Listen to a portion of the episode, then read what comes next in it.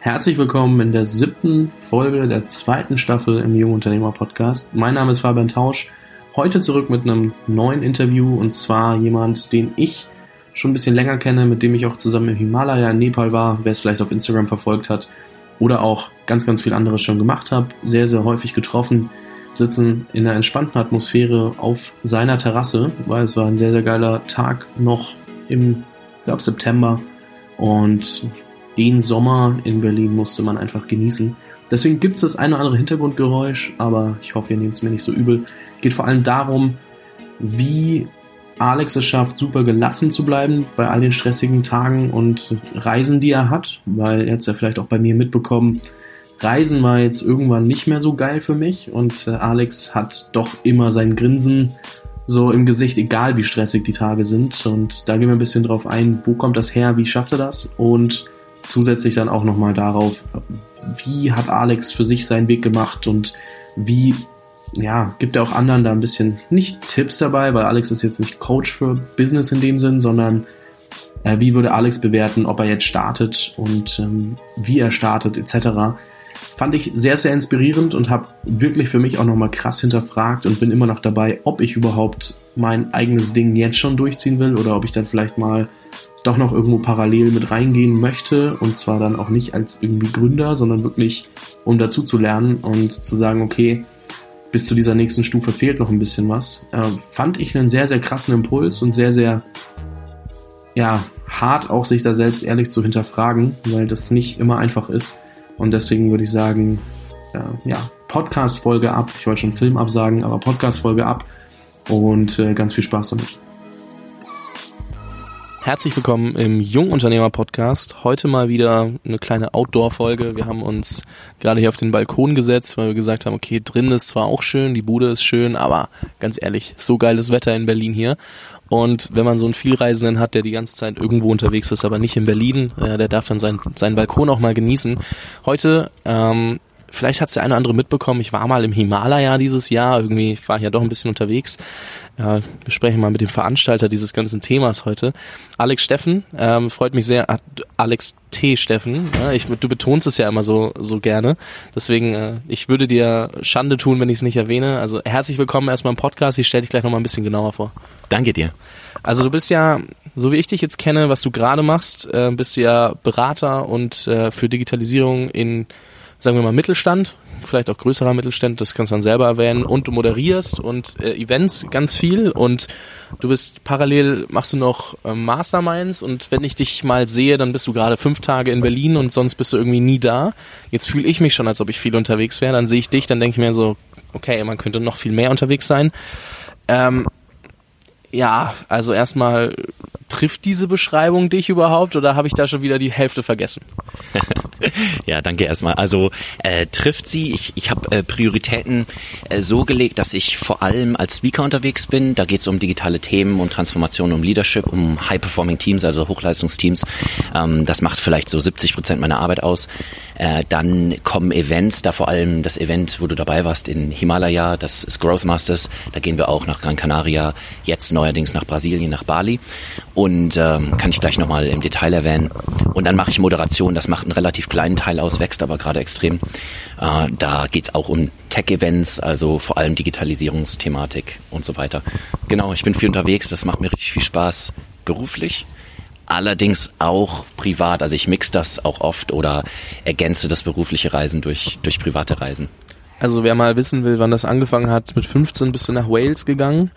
Ich fühle mich gerade wie so ein Journalist, der alles weiß, einfach weil wir uns doch schon ein bisschen mehr gesehen haben und ich gerade auch noch mal ein Podcast-Interview gehört habe äh, von dir. Und ähm, mit 15 bist du nach Wales zum Studieren gegangen, dann bist du auch irgendwann ziemlich zügig in die USA gegangen und äh, arbeitest, hast bei Disney World gearbeitet. Ich musste mich gerade extra nochmal ähm, versichern, dass ich nicht Disneyland oder sonst was sage, sondern Disney World. Und wenn man dich so sieht, ähm, du bist ja immer ein doch sehr, sehr froher und ähm, aufgeweckter Mensch. Und irgendwie verbinde ich das in, im Kopf schon immer mit bisschen mit Disney. Ne? Also so, da ist ja auch so, man weiß, du musst dort, wenn du dort arbeitest, musst du halt immer versuchen, happy zu sein. Du kannst den Kindern den Traum nicht wegnehmen und sowas. Und das finde ich super spannend. Und mich würde jetzt ernsthaft mal interessieren, wenn man, es ist für den Hörer vielleicht erstmal sehr schwer zu begreifen, aber wenn man dich sieht, du bist immer, egal was passiert, du, du hattest dir ging es im Himalaya echt nicht gut, du bist trotzdem im Lächeln runtergelaufen, hast gesagt, nein, komm, lass weitergehen und so. Und wenn man dich dann kennt, kann man das darauf zurückführen oder wo kommt das irgendwie her? Super interessante Frage. Ich habe mich auch äh, ausführlich äh, im Zuge von einem einer Präsentation im Juni mit dem Thema Happiness beschäftigt äh, unendlich viele Bücher gelesen. Ich finde auch äh, die, die Reisearbeit, die ich gemacht habe in der Vergangenheit, also ich bin ähm, lange rumgereist und habe mir verschiedene Kulturen angeschaut, mit spezifisch dem Thema äh, Happiness im Hinterkopf. Wie leben Leute auch in Ländern, die wir früher Entwicklungsländer genannt haben, ihr Leben und sind glücklich und sind teilweise glücklicher als so mancher Durchschnittsbürger bei uns. Wobei wir immer denken, wir haben so das äh, entwickelste Land oder so. Ähm, ja und nein. Ich glaube auch, also in meiner, in meinem Vortrag dann kam raus, Stichwort Viktor Frankl, ähm, in, das Buch heißt Man's Search for Meaning, kann ich nur empfehlen, kam raus, dass viel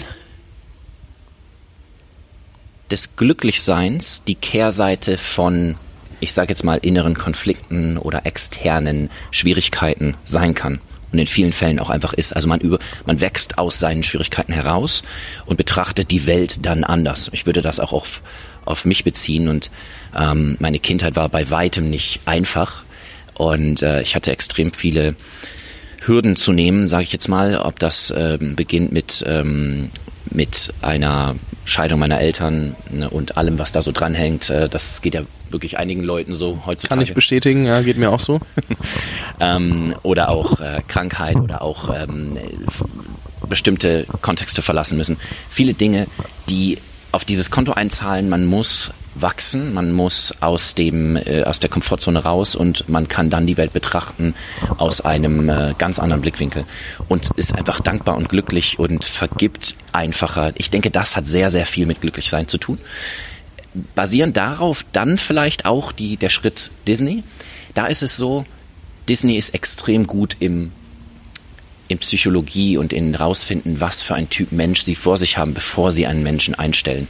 Ähm, sie investieren sehr viel Geld da rein ähm, in den Recruiting-Prozess selbst auf einer auf einem Level, wo es nicht um Management-Ebene und so weiter geht.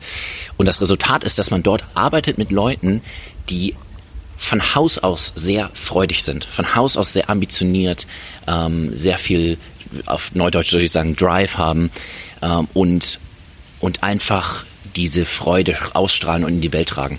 Anders wird das Produkt von Disney auch nicht funktionieren, weil es geht darum, sowohl Kinder, aber auch Erwachsene in eine Traumwelt zu leiten und ihnen den Alltag komplett wegzunehmen und ihnen stattdessen einen, einen, einen, einen Kindheitstraum wiederzugeben. Und das können natürlich die Leute nur machen, wenn sie extrem ähm, passioniert glücklich sind und wenn das authentisch ist und wenn sie das tagtäglich auch in die Welt tragen wollen. Weil am Ende ist es trotzdem Arbeit. Jeder muss trotzdem in der Früh aufstehen, dort erscheinen und in, in dem Falle von Florida in sengender Hitze arbeiten. Also ähm, ich würde sagen, es sind mehrere Dinge. Disney ist bestimmt ein Schritt gewesen, weil man ist dann auch, ein Jahr war das in meinem Fall, in dieser Umgebung. Und das färbt natürlich ab. Sowohl man dazu beiträgt, nimmt man natürlich auch äh, diesen, diese Art von Freude auf. Und so würde ich sagen, ja, das ist äh, ein Schritt gewesen, der dazu beigetragen hat. Bevor wir so auf dieses ganze unternehmerische und Business-Thema eingehen, lassen wir uns mal ganz kurz beim Thema Happiness bleiben, weil was uns, glaube ich, allen immer mehr auffällt und ich habe ja auch mit dir drüber geredet, beziehungsweise eine Podcast-Folge dazu gemacht, dass ich äh, selber so ein bisschen das Gefühl hatte, gegen eine Wand zu rennen und äh, mich da nochmal restrukturieren möchte. Also ich immer noch im Prozess, das funktioniert ja nicht von heute auf morgen. Ähm, ich finde das Wort Balance immer schwierig, das gefällt mir nicht. Der Chief HR Officer von Adidas oder ehemalige Chief HR Officer hat zu mir mal gesagt, äh, er nennt es Work-Life Integration. Wie kriegst du es hin, dass bei all dem, was du gerade machst, ich weiß, wir sind gerade von Disney äh, weiter zu Work-Life Integration im heutigen Standpunkt und haben dazwischen noch nicht geklärt, wie bist du überhaupt Unternehmer geworden oder siehst du dich als Unternehmer oder Selbstständiger, das machen wir noch.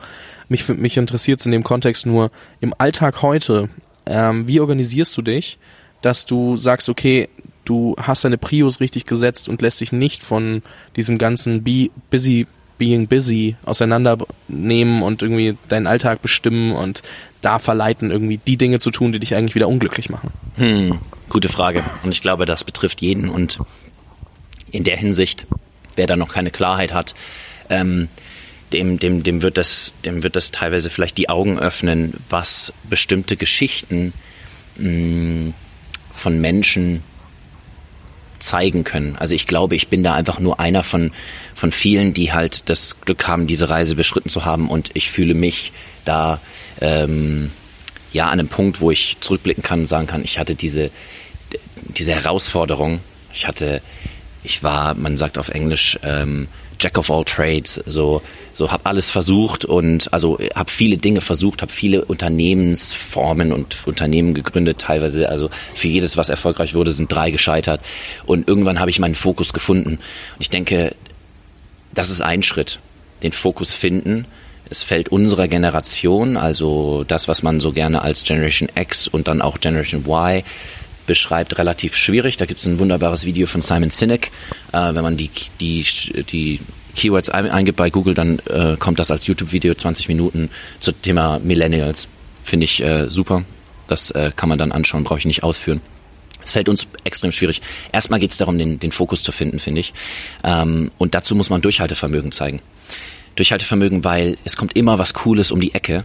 Äh, in unserer Welt, in dieser schnelllebigen Welt, ähm, sind wir der Herausforderung ausgesetzt, dass uns eine momentane Möglichkeit blendet vor dem, vor der Arbeit, die zu tun ist, um in einer Sache Erfolg zu haben. So, also man hat Fokus. Ähm, und als nächstes kommt, wie du sagst, Prioritäten. Und dazu, Shiny Object Syndrom nennt man das dann immer, oder? Äh, Shiny Objects äh, ja, genau, Syndrom ja. so, nur um das nochmal für jeden, der es vielleicht so schon mal gehört hat, zusammenzufassen. Genau.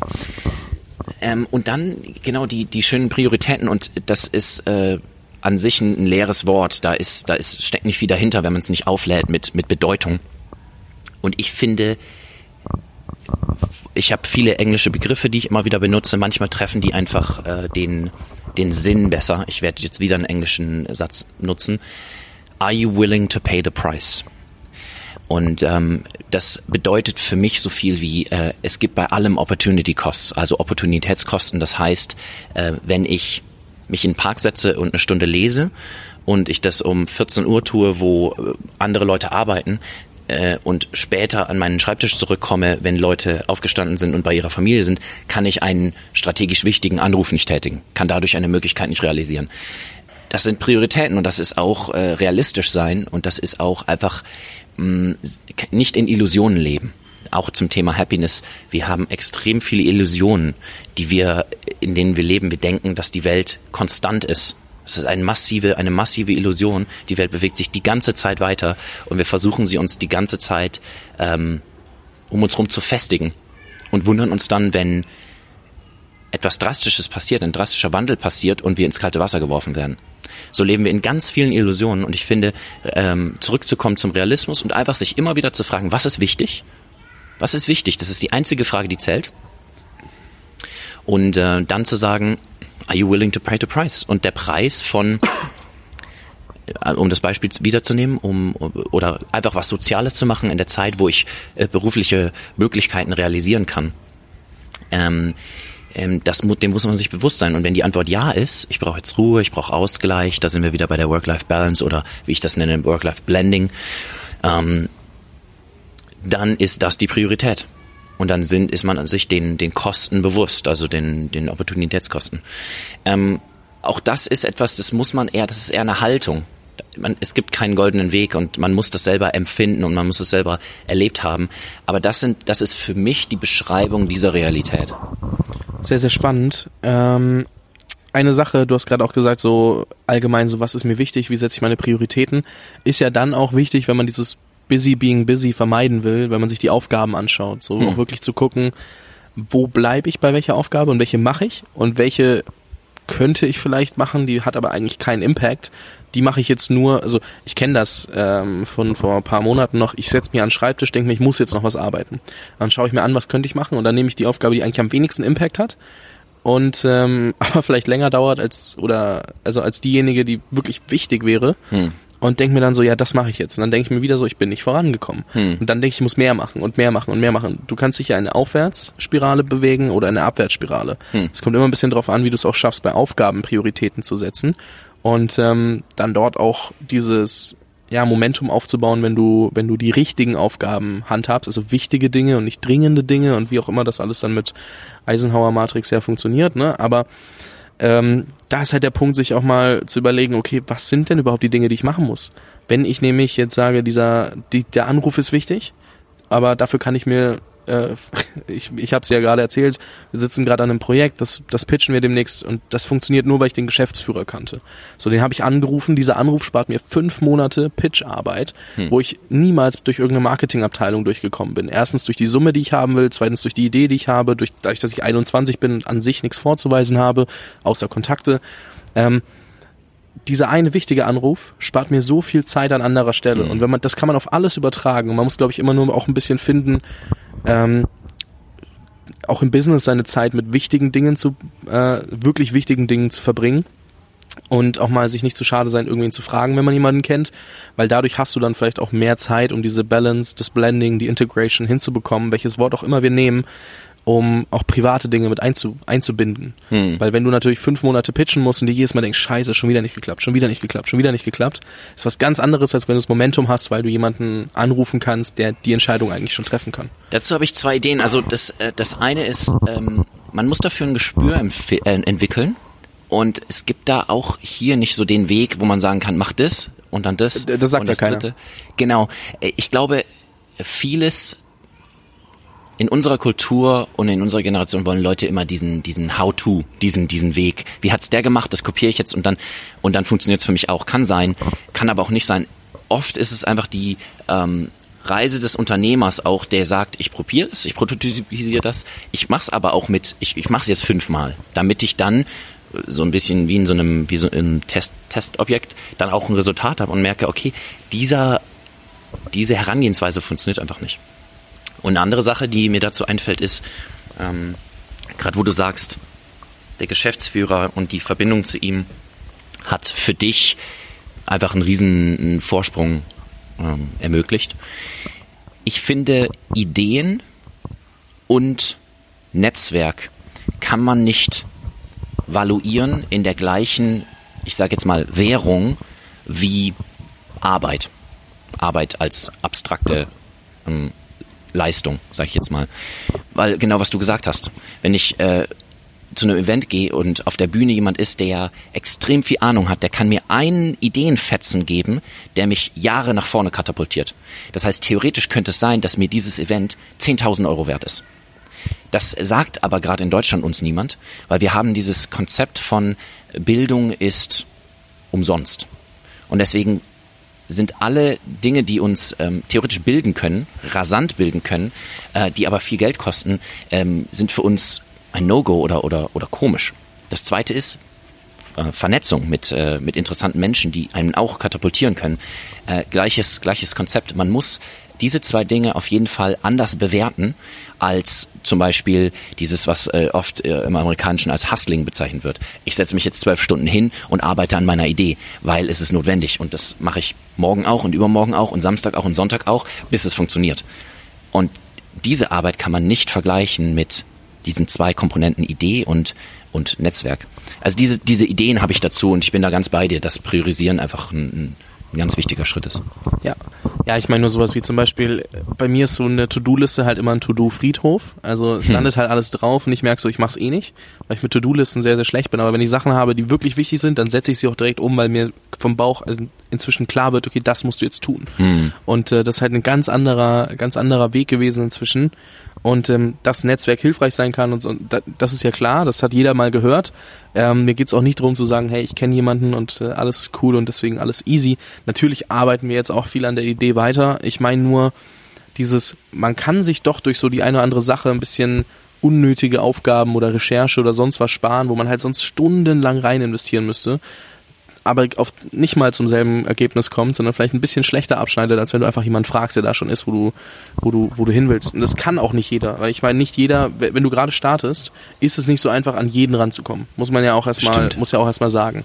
Und da kann man auch ehrlich sein. Ich meine, ähm, du kannst es immer versuchen und es werden dir wahrscheinlich mehr Ant Leute antworten, wenn du ihnen wirklich eine durchdachte Frage stellst, als du jetzt denkst, weil das ist mir aufgefallen, egal ob es um Podcast-Interviews oder sonst was geht, äh, die Antworten kommen dann schon. Ähm, und die, wo ich am wenigsten dachte, dass sie mir antworten, antworten als erstes. Das ist ein sehr verrücktes Phänomen.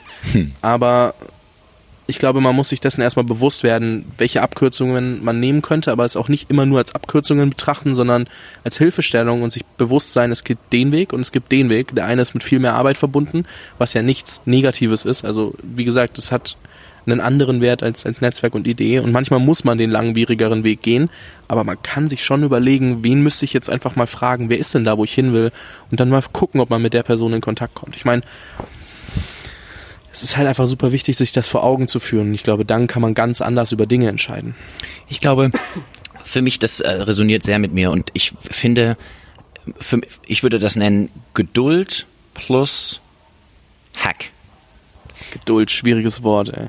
Das sitzt genau. gerade vor dem ungeduldigsten Menschen, den du kennst, glaube ich. Uh, das würde ich auf jeden Fall herausfordern, weil, also zumindest bis vor sehr kurzem war ich, war ich auch extrem ungeduldig und ich habe herausgefunden, was für einen Vorteil es mir bringt, wenn ich Geduld an den Tag lege.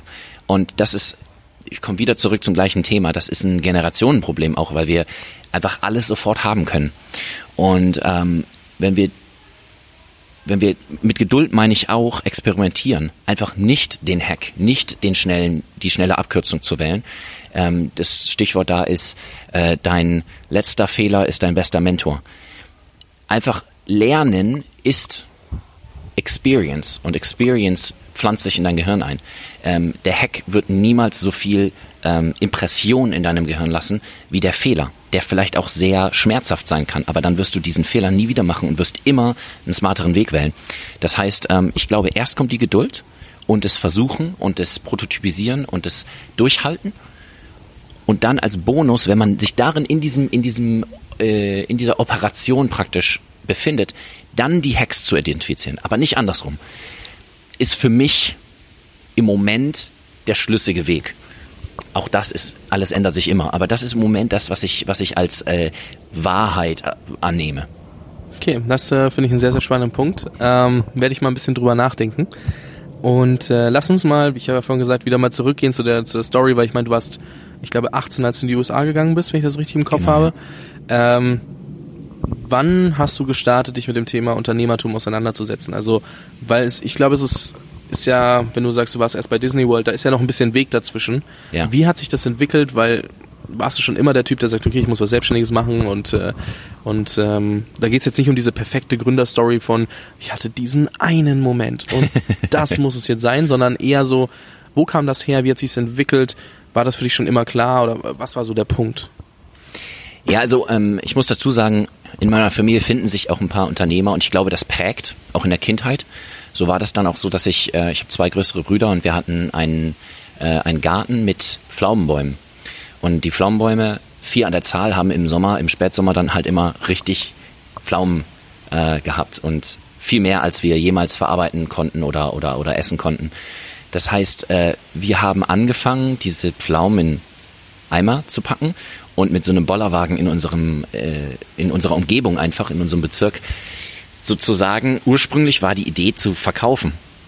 Und äh, weil das ist ja irgendwie, das wäre ja der logische Schritt, da ist was von Wert, die Leute wollen sowas, um das in ihren Kuchen zu packen und schon hat man einen Markt.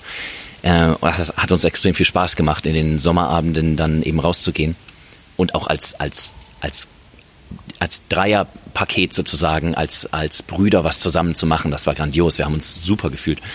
Und ähm, wir haben gemerkt nach kurzer Zeit, dass es viel lukrativer ist, wenn wir die Pflaumen verschenken, weil die Gegenleistung, die Reziprozität der Leute äh, ist im, im reinen Wert immer viel größer gewesen. Also sagen wir mal, ein Kübel äh, Pflaumen wären zwei Euro gewesen oder damals, glaube ich, waren das noch, noch Mark. Ähm, dann wäre der Wert an Süßigkeiten, die wir bekommen haben, viel, viel umfangreicher. So, das haben wir bemerkt und dann oft haben die Leute uns trotzdem noch Geld geschenkt dazu.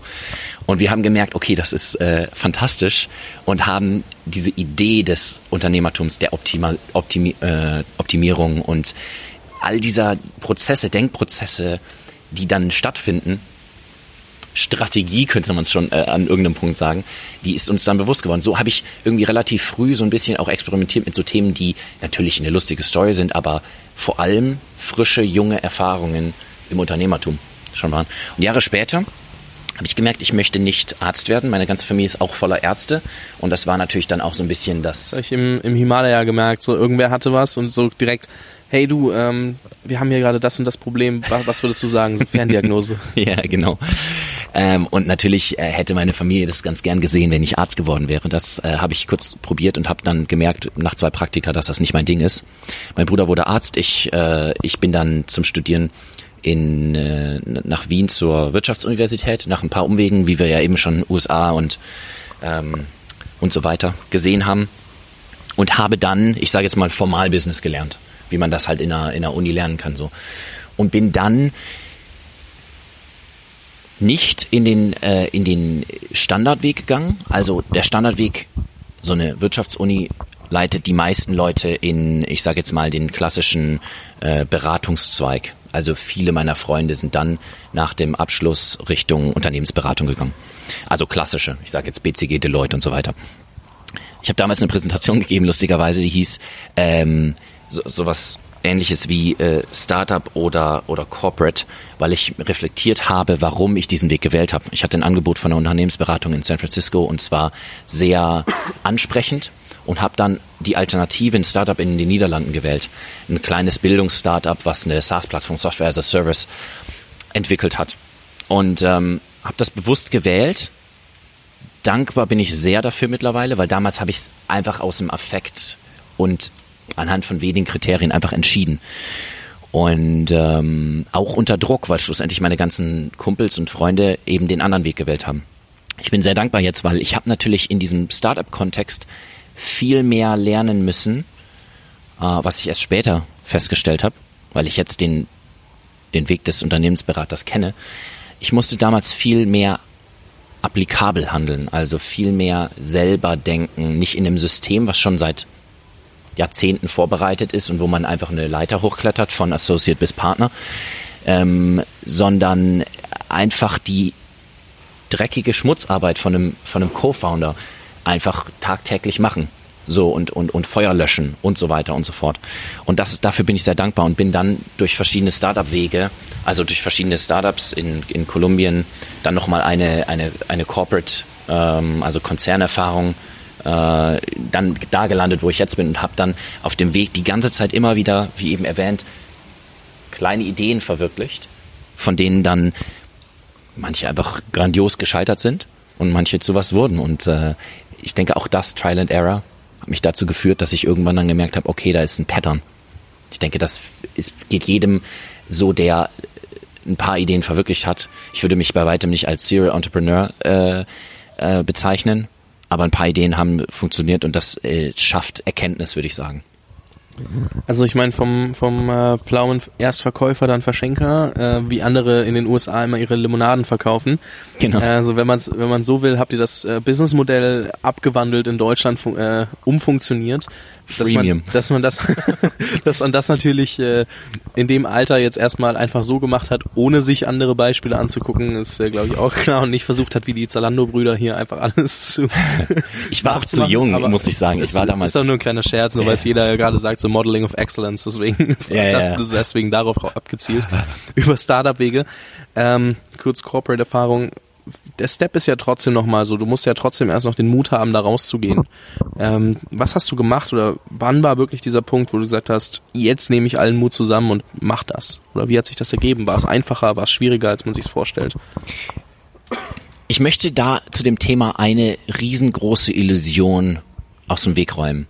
Ähm, man hört immer ganz viel über Gründen und sich trauen und hasseln und all diese Thematik, aber am Ende existiert ein Business, wenn es Geld hat und an dem Moment, wo das Geld ausgeht, existiert das Unternehmen nicht mehr. Das heißt, wenn man immer für diesen Scheiter-Stories hört, zehn, neun von zehn Unternehmen scheitern, dann liegt es daran, dass ganz einfach Geld ausgeht. Fertig. End of story. Das heißt, da sollte man anfangen, wenn man äh, von einem gesunden Unternehmen spricht. Und deswegen ist es auch immer wichtig äh, bei Startups, dass sie sich um Geld kümmern, um Funding kümmern oder um ja aus dem, ich sage jetzt mal, Hintergrund von existierendem Kapital rausgegründet werden. Und ähm, hier ist es interessant, wie wenig Leute zugeben, wie sie in Situationen waren, die zuträglich waren, die sozusagen einen Vorteil geschaffen haben.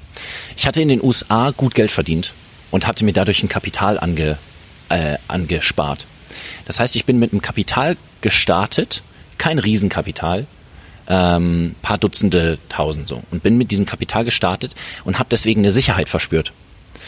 Und wenn man diese Sicherheit hat, dann ist es was ganz anderes, als wenn man mit 5000 Euro, mit dem allerletzten Brocken irgendwie startet, der einen zwei, vielleicht je nachdem, wie die Lebenssituation ist, vielleicht vier Monate über Wasser hält, aber eigentlich auch gar keinen Raum lässt für investieren. Ähm, und das möchte ich mal anführen, weil ich sehe ganz viele von diesen Stories, die, wo Unternehmerfamilien mit ganz viel Kapital neue Ideen schaffen, grandiose Ideen schaffen und man denkt sich so, hm, warum sind die alle so smart oder haben die, haben die äh, ihr Leben lang diese Weisheit mitbekommen oder liegt es einfach daran, dass genug Kapital war, es über Jahre so lang auszutesten, jeden Weg auszutesten, bis einer halt funktioniert hat, aber halt auch Tausende, wenn nicht zigtausende Euros ähm, verpufft sind auf diesem Weg. So ist es einfach. Trial and Error. So entstehen Unternehmen. Und wie viel große Unternehmen an Geld rausschmeißen, indem sie Ideen am Markt testen, sind auch irgendwie Startups. Das möchte ich mal kurz auf den Tisch legen so. Und ähm, das finde ich auch einfach nur ehrlich. Und ich finde, ich hatte diesen Benefit und ich hatte gleichzeitig, und jetzt kommt das genauso wie bei Geduld Plus, Geduld Plus ähm, ähm, Hack, auch hierum, ich hatte diese Komf diesen Komfort, den hatte ich mir auch äh, unter anderem selbst erarbeitet, aber ich hatte diesen Komfort. Und dann zudem in dieser Ruhe, das ist ganz wichtig, in dieser Ruhe, weil ähm, im Englischen sagt man Scarcity Mindset, wenn man sich immer um Geld kümmern muss, immer um, wie schaffe ich den nächsten Monat. Das kann stimulieren, das kann anspornen. Ich glaube aber, dass man in der Ruhe kreativer ist. Dass man in der Ruhe auch ähm, besser auftreten kann. Und wenn du sagst, ich ähm, schaffe gute Connections und so weiter, das, ich bin mir sicher, dass die Art, how you carry yourself, die Art, wie du dich gibst, da sehr wichtig ist. Und wenn man immer im Stress lebt, dass es schwieriger ist, bei Leuten, die Entscheider sind, die einflussreich sind, ähm, eine Impression zu hinterlassen und dann auch Vertrauen zu wecken. Und all das trägt dazu bei, ob dann ein Unternehmen, eine Idee, eine, ein nächster Schritt funktioniert. Das heißt, ich glaube, wenn man diese Gegebenheit entstehen lassen kann, also sich erst um Geld kümmern oder sagen wir mal so aus der sicheren, ähm, aus dem Beruf heraus gründen. Das heißt, solange wie man ein Einkommen hat durch einen festen Job, ähm, das beibehalten, nicht einfach die Zelte abbrechen und anfangen, ich muss jetzt gründen heute, ich habe aber kein Erspartes, sondern zu sagen, ich teste die Ideen, während ich noch einen Beruf habe, abends zwischen 18 und 22 Uhr, wo keiner sich hinsetzt, aber ich mache es, weil es mir wichtig ist zu gründen und ich mache das äh, smart dann würde ich das empfehlen. Ähm, auch da gibt es keinen richtigen Weg, aber ich möchte sagen, dass das für mich äh, wichtig war und dass das ganz selten Leute so zugeben. Äh, und dann kommt das Hasseln. Dann kommt das jeden Tag an der Idee arbeiten und sich nicht aus der Bahn bringen lassen, weil man daran glaubt. Das kommt dann. So ist die Reise für mich gewesen. Also viel Vorbereitung, wenn man das mal so zusammenfassen kann, weil ich glaube, was heute, und da trage ich bestimmt auch zu bei. Äh, oft propagiert es, dass jeder gleich starten muss mit seinem, seinem Business. Und ähm, wenn man sich's anguckt, waren so viele Leute vorher erstmal so lange in irgendwelchen anderen Unternehmen, haben ihre Erfahrungen gesammelt, bevor ja. sie gegründet haben. Ist jetzt nicht der Normalfall, dass jemand aus der Uni rausgeht und sagt, yo, ich habe jetzt hier einfach mal ein Business. Wenn man sich die Stripe-Leute anguckt, die jetzt die jüngsten Milliardäre, Selfmade-Milliardäre sind, die du so auf dem Planeten finden kannst, ähm, die sind aus der Uni raus, haben Harvard abgebrochen und so und haben dann Stripe gegründet mit erst sieben Zeilen Code und whatever. So, das ist nicht die Normalstory, weißt mhm. du so. Und das muss man sich aber, glaube ich, echt mal vor Augen führen. Deswegen bin ich da auch in letzter Zeit immer wieder versucht, dieses Thema auch noch mal ein bisschen mehr zu pushen, dass jeder merkt, okay, es ist nichts, was von heute auf morgen passieren muss. Mhm. Es ist auch ganz normal, dass Leute erst irgendwas anderes machen und im Hinterkopf haben, sie möchten vielleicht irgendwann gründen und davor sich aber auch mal mit einem Job auseinandersetzen. Erstens, du baust den Job, baust du ein Netzwerk auf. So ist ein Thema, das man nicht vergessen darf. Du kriegst Geld. Hm. Ähm, am Anfang, sagen wir mal, wenn du aus der Uni rauskommst oder was auch immer du gerade machst, Leute davon zu überzeugen, dass sie dir Geld geben, ist äh, nicht immer einfach, weil da zählt ja oftmals Track Record und Erfahrung sehr, sehr stark mit rein. Ja. Und das kannst du nicht immer vorweisen. Ähm, vielleicht bist du ein Einzelfall und kannst es, äh, dann gut gemacht, aber an sich ist es erstmal super schwierig Netzwerk, äh, dann hast du Geld wenn du irgendwo arbeitest und Erfahrung, äh, auch ein bisschen, du arbeitest dir Skills, egal in welchem Bereich. Bei dir war es im Startup so mal zu sehen, wie arbeitet ein Co-Founder, dann dahinter zu stehen und viel machen zu müssen und viel abarbeiten zu müssen. Hm. Das sind alles Aufgaben, die, wenn man selber irgendwie startet, wo man sich erstmal überlegt, okay, wo kommt diese Aufgabe jetzt her? Es ist auch dieses, ähm, ob das jetzt im Startup-Bereich der Co-Founder ist oder, oder, oder irgendwer, im Startup packen ja alle an normalerweise, eben in der Early Stage zumindest. Ja. Ähm, oder ob das der Praktikant im Unternehmen ist. Es geht immer darum, Drecksarbeit zu machen.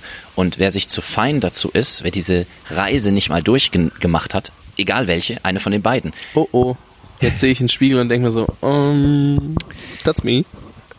Zumindest hörst du davon, zumindest reflektierst du darüber. Ich schätze mal, du hast das verinnerlicht. Sonst würden wir so nicht drüber reden. Aber für mich ist es einfach wichtig. Äh, ich habe glücklicherweise beides gehabt. Wie gesagt, ich war im Corporate-Kontext. Ich habe bei Bosch ähm, als Praktikant gearbeitet und habe gemerkt, was das bedeutet. Ich habe dann später in einer, in einer Öl- und Gasfirma gearbeitet, auch nochmal im Corporate-Kontext und habe gemerkt, dass die Drecksarbeit, das ist, was am meisten prägt und was auch am meisten ähm, Humility, also, also ähm, jetzt finde ich gerade das deutsche Wort nicht, Bescheidenheit und auch irgendwie Ruhe bringt. Man ist am Ende auch ein Mensch und man muss sich dahin bewegen, dass man ein ähm, außergewöhnlicher Mensch ist, dass man äh, Skill hat, also, also Wissen und Kompetenz, dass man Einfluss hat und so. Das kommt nicht von heute auf morgen, wie du sagst. Also von dem her, ich glaube, das ist in beiden Kontexten eine wertvolle, eine wertvolle Erfahrung und die sollte nicht ausgelassen werden, nur weil man diese Geduld nicht hat. Ja, also ich meine, ich hatte die Geduld nicht, aber ich habe auch irgendwie sehr viel Zeit gebraucht und äh, hatte ja Glück, dass meine Eltern mich dann äh, in dem Fall mit unterstützt haben, was mhm. ich äh, ihnen sehr lange nachtragen und äh, im Sinne von dem Positiven nachtragen werde und sagen, hey, Respekt, dass ihr mich damals unterstützt habt. Ich weiß nicht, wie ich an eurer Stelle reagiert hätte. Ja. Ähm, dadurch war es für mich natürlich so ein bisschen, diese Ruhe war da. Und Drecksarbeit war in meinem Fall so viel wie möglich Interviews aufzunehmen, alles alles irgendwie machen, tausend Leute anschreiben, machen, machen, machen. Mhm. Also ich habe so meine eigene Mini-Erfahrung mit diesem Thema Drecksarbeit. So ist es ja nicht. Ich mache ja auch äh, hab alles selbst und sonst was und äh, bis ich mir mal Leistung einkaufen konnte, hat äh, ziemlich lange gedauert. Also von daher, ich kenne es vielleicht ein bisschen, hm. nicht aus dem Corporate-Kontext in dem oder Startup-Kontext in dem, aber natürlich kenne ich viele Leute, die entweder im Corporate-Kontext sind oder Startups gründen, gegründet haben, in Startups arbeiten und kriegt das schon immer mit. Also deswegen ähm, für jeden da draußen ist vielleicht äh, das nochmal spannend mitzunehmen und, und zu sehen, okay, wie können sich die Erfahrungen dann, dann auch zusammenfügen, dass man sagt, okay, man geht dann den Weg, weil man hat ja vorbereitet, dass man den Weg gehen kann. Mhm. Und es ist nicht dieses, ja, ich mach's jetzt einfach und dann, weil das ist nämlich das Problem, das sehe ich gerade immer häufiger, dann fällt man nämlich auf solche Sachen rein wie im nächsten Monat 5000 Euro mit XYZ verdienen, wo man sich denkt, okay, ich brauche gerade Geld, aber ich habe keinen Runway jetzt brauche ich das, weil sonst ähm, schwierig, ne? Weil kein gesundes Unternehmen ohne Geld. Und äh, dann muss man sich ja auf solche Sachen, auf, auf diesen, wie hast du vorhin gesagt, ähm, ja, auf diese ah, in dieser Illusion leben und sagen, ja, es wird schon mit der mit der Methode werde ich jetzt mein Geld verdienen und dann mhm. kann ich alles andere machen. So, das ist ja super schwierig und da kommst dafür bist du aber nur empfänglich, wenn du keine Runway hast, wenn du nicht diese Ruhe hast. Genau. Und deswegen funktioniert dieses ganze Online-Marketing, was ich vielleicht auch manchmal ein bisschen als Scam bezeichnen würde, um es jetzt mal ganz plakativ und krass zu sagen, was aber halt auch in manchen Fällen stimmt, ähm, wo Leute dir einfach sagen, ja, da in 30 Tagen so und so viel Geld verdienen, liegt dann halt einfach daran, dass du dafür empfänglich bist, weil du vielleicht jetzt gerade nicht die perfekten Voraussetzungen hast, dir die Ruhe zu nehmen, Unternehmen zu gründen. Ja, ja, bin ich ganz bei dir, 100 Prozent. Das ist, glaube ich, mal krasser Real Talk, habe ich so jetzt auch noch nicht unbedingt äh, oft gemacht, aber ähm, ist vielleicht mal echt gut, das so runterzubrechen, auch für jeden empfänglich zu machen, der jetzt gerade da draußen sitzt, sich diese Podcast-Folge anhört und sich denkt, boah, die Typen haben recht. Vielleicht äh, nicht jetzt sofort, vielleicht erst mal ein Startup oder so. Was ich ja auch hoffe, ist, dass es bei euch genauso sonnig ist. Uns scheint hier gerade die Sonne sowas von ins Gesicht. Das ja, ist dir, weil ich sitze unterm Sonnensegel. Aber das passt ganz gut gerade, weil ich werde sonst rot und krieg Sonnenbrand. Nee, also wir wollen ja hier nicht alles schlecht reden, aber ich glaube, es ist mal gut, hier ehrlich über Sachen zu reden und nicht irgendwie äh, nur die heile Welt vorzuspielen. Deswegen finde ich es ganz gut, wie du an die Sache rangegangen bist und wie man das hier zusammenbringen kann. Ähm, und das dann auch nochmal klar macht, dass jeder einfach mal weiß, okay, wo, wo stehe ich denn gerade eigentlich? Stehe ich schon an dem Punkt, wo ich die Grundvoraussetzungen geschaffen habe, dass ich ein bisschen Ruhe habe, wenn ich was gründen will, würde ich jetzt aus Hektik heraus, weil ich das so haben will, äh, gründen, äh, macht es vielleicht Sinn, erst nochmal in einem Startup reinzuschnuppern oder erst vielleicht irgendwie äh, Praktikum in einem Corporate zu machen, keine Ahnung, alles Mögliche. Es gibt auch Leute, die gehen an, an die Uni, ne? Also es ist ja, ist ja alles nicht verwerflich, darum geht's ja nicht. Es geht nur darum zu gucken, wo stehst du gerade, wo siehst du dich und ähm, bist du schon so weit, dass du diesen, dass du diese Grundvoraussetzungen hast, dass du auch mit Ruhe rangehen kannst und nicht irgendwie ähm, ja morgen schon wieder out of out of cash bist. Hm, ja, sehe ich genauso. Boah, das ist rein theoretisch, äh, ich habe unendlich Fragen, aber ich glaube, wenn wir jetzt die Leute überladen, ne, ich, äh, ich mache lieber irgendwann nochmal was mit dir, ey. Weil das ist erstmal was, wo viele drüber nachdenken müssen. Und wenn ich jetzt dich weiter ausfrage, dann kommt jeder nämlich zu dem Punkt, ja, jetzt übergehe ich diese Frage einfach, hör weiter zu, da wird schon noch was Interessantes mhm. dabei sein. Mhm. Jetzt, äh, jetzt weiß ich nicht. Ähm, ich glaube, um das gerade nochmal ähm, auf den Punkt zu bringen für mich, Uh, wie gesagt, Stichwort Happiness, Stichwort Karriere im Sinne von, äh, von was Bedeutendes schaffen. Ob das ein Unternehmen ist oder ob das in seinem Kontext innerhalb eines Unternehmens ähm, Sinn und, und, und Impact, also, also ja, Wert zu schaffen. Man muss sich befreien von Illusionen, finde ich. Wie unsere Welt, das möchte ich extra einfach nochmal sagen, Unsere Welt lädt dazu ein, ständig in Illusionen zu leben. Da gibt es ein wunderbares Buch, wir, äh, ich lese, lese das gerade.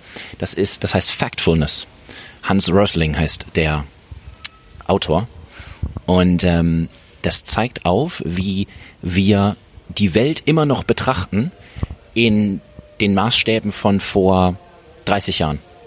Das heißt, äh, es gibt natürlich Daten zu allen möglichen Entwicklungen der Welt und die haben sich in jedem Bereich drastisch verbessert. Vor 200 Jahren lebten 90 Prozent aller Menschen in dem, was wir als extreme Armut bezeichnen würden heutzutage. Heutzutage sind das 10 Prozent der Weltbevölkerung. Und trotzdem denken wir, wenn man die Leute befragt, sogar die smartesten Leute, die, die, die Führungskräfte, die Leiter von Ländern, also die, die, die Leute aus der Regierung, egal wen, die meisten Leute sagen, ähm, ein Großteil der Bef Weltbevölkerung lebt immer noch in extremer Armut und dergleichen, ganz viel zur Bildung und so weiter. Und der Autor zeigt auf, dass wir, wenn wir uns nicht ständig weiterbilden und einfach die Daten angucken und uns updaten äh, mit den wirklichen Fakten, dass wir immer zurückliegen mit unserem Gehirn. Und wenn wir immer mit unserem Gehirn zurückliegen, dann äh, haben, leben wir in Ignoranz, in einer gewissen Ignoranz und unsere Entscheidungen können nicht optimal sein für die jetzige, für den jetzigen Kontext. Und wenn man sich überlegt, was Erfolg überhaupt ist, das ist eine Kette von den richtigen Entscheidungen im derzeitigen Kontext. Wenn wir die ganze Zeit 30 Jahre zurückliegen mit unserer Weltsicht und dadurch mit unseren, äh, mit unseren ähm, Schlussfolgerungen, können wir nicht das Maximum an unserem Potenzial für unsere Entscheidungen und dadurch für unseren Erfolg schaffen. Das heißt, wir müssen uns unseren Illusionen bewusst werden und konstant daran arbeiten. Und ich glaube, das ist jetzt ein bisschen abstrakter, aber das trifft genau auch den Nerv von dem, was du gerade gesagt hast. Und da ist wieder, ich glaube, to bring it home, Geduld ist, ist für mich der, der springende Punkt. Super schwieriges Wort, ne? Weil ja, Geduld, wie gesagt, in der heutigen Zeit ein kleines, größeres Problem, weil wenn ich jetzt auf mein Hand, an mein Handy gehe, habe ich eine Million Opportunities vor mir liegen und dann ist Geduld immer das Letzte, was ich wieder, wieder aufbringen kann. Ja, ja, das stimmt boah, super spannender Part, äh, lass uns irgendwann anders nochmal was machen, aber ich glaube, ich würde die, die Zuhörer gerne jetzt mit diesem, mit diesen Gedanken äh, entlassen, weil ich glaube, das ist einfach ein mega wichtiger Punkt, jetzt auch mal darüber nachzudenken und so ein bisschen sich bewusst zu werden und ähm, zu gucken, wo muss ich Geduld reinbringen und wo nicht. So, wo, wo und wo möchte ich mich darauf fokussieren und Prioritäten setzen und wo stehe ich vielleicht auch in diesem, in diesem, auf diesem Weg, den ich gehen möchte. Und ähm, kann ich den vielleicht nochmal neu sortieren und habe ich vielleicht gerade eine Illusion, dass ich eigentlich schon dort bin, wo ich hin will, aber vielleicht noch vielleicht ein halbes Jahr warten sollte oder drei Tage oder wie auch immer, mhm. ähm, ist vielleicht, glaube ich, ein sehr, sehr guter Punkt, da mal hier wirklich den Input zu nehmen, die Aufforderung zum Handeln mitzugeben, so, so blöd es immer klingt, ne? Aber auch zu sagen, geile Kastanie. Dann auch zu sagen, ich hoffe, ihr habt es gehört. Es hat einfach richtig, richtig schön laut gekracht. ähm, es ist Herbst. Ja, es ist Herbst in Berlin, aber sehr, sehr geiles Wetter. Ich meine, es hat 25 Grad heute, glaube ich, nochmal oder so, sowas, deswegen passt schon. Aber ja, auf jeden Fall den Impuls mitzunehmen und sich jetzt mal hinzusetzen und drüber nachzudenken und äh, vielleicht auch geduldig drüber nachzudenken und nicht zu sagen, ja, was die da reden, ist Stuss, sondern auch wirklich sich mal damit auseinanderzusetzen und zu sagen, hey, haben die vielleicht recht oder trifft das auf mich nicht zu? Also es gibt Leute, für die passt das vielleicht gerade nicht, aber Genau. es gibt Leute, mit denen resoniert das und äh, die können damit vielleicht auch was anfangen. Und ähm, einfach nur, um da, da kurz weiter zu spinnen, wenn jemand jetzt sagt, okay, das, was Alex erzählt, ist ja gar nicht so doof und gar nicht so verkehrt. Wo kann ich mir mehr von dir anschauen, dich mal anschreiben und mal ein bisschen ausfragen, vielleicht zu einem anderen Thema? Ich weiß, du bist ein sehr zugänglicher Mensch, auch wenn du busy bist ähm, und dann vielleicht mal ein bisschen brauchst, weil du nicht immer überall unterwegs bist. Aber ähm, wo, wo würde ich jetzt äh, als Zuhörer, wenn ich sage, hey, ich habe da noch mal eine Nachfrage, äh, hingehen und sagen, hey, Alex, kannst du mir da kurz weiterhelfen? Ja, also der einfachste Weg ist, äh, im Moment sind ja die Plattformen Instagram und LinkedIn so die, die hoch im Kurs sind. Äh, ich heiße auf allen sozialen Kanälen Alex T. Steffen, Steffen wie der Vorname. Ich versuche es auch zu verlinken, aber mein, ich, ich neige dazu, sowas zu vergessen. Und, ähm, und meine Website ist alextsteffen.com. Über diese drei Kanäle, da bin ich am, am aktivsten und da findet man meine Kontaktdaten. Und genau, ich freue mich immer auf Feedback, ich freue mich immer auf Impulse, ich freue mich immer auf Diskussionsmaterial äh, und, und natürlich auch, wenn ich irgendwie beitragen kann und jemanden eine Idee geben kann, dann freue ich mich darüber auch. Ja, sehr perfekt. Aber du hast gerade nochmal so schön dieses T betont. Warum, und jetzt wisst ihr vielleicht auch, warum ich am Anfang gesagt habe, ich kann nicht Alex Steffen sagen, ich muss Alex T. Steffen sagen. So einfach nur, um das nochmal, hier so nochmal den Rahmen zu bringen für alles. Ähm, ihr habt die Erklärung bekommen, er heißt überall Alex T. Steffen. Also von daher, ich verlinke es euch hoffentlich in den Show Notes. Vielen lieben Dank für deine Zeit. Es hat mich sehr, sehr gefreut. Danke mich auch, super. Vielen Dank fürs Zuhören bei der heutigen Podcast-Folge. Ich hoffe, du konntest genauso viel lernen wie ich und hast dich vielleicht auch nochmal schon während des Interviews hinterfragt, aber nimmst auch den Impuls mit raus, jetzt nochmal drüber nachzudenken, welcher Zeitpunkt gerade bei dir im Leben ist, wo du vielleicht ähm, so wegen diesen ganzen, ja, Podcasts wie dem Jungunternehmer-Podcast denkst, du musst ein Unternehmen starten, vielleicht aber auch noch einen anderen Step vorher einlegen möchtest und ja, ob das vielleicht Sinn macht, wirklich jetzt schon sein eigenes Ding zu machen, was du machen willst und wie du es machen willst. Ich schätze, das ist vielleicht nochmal ein ganz guter Impuls gewesen, hat mir auf jeden Fall viel geholfen und könnte, könnte doch nochmal sehr entscheidend auch für dich sein.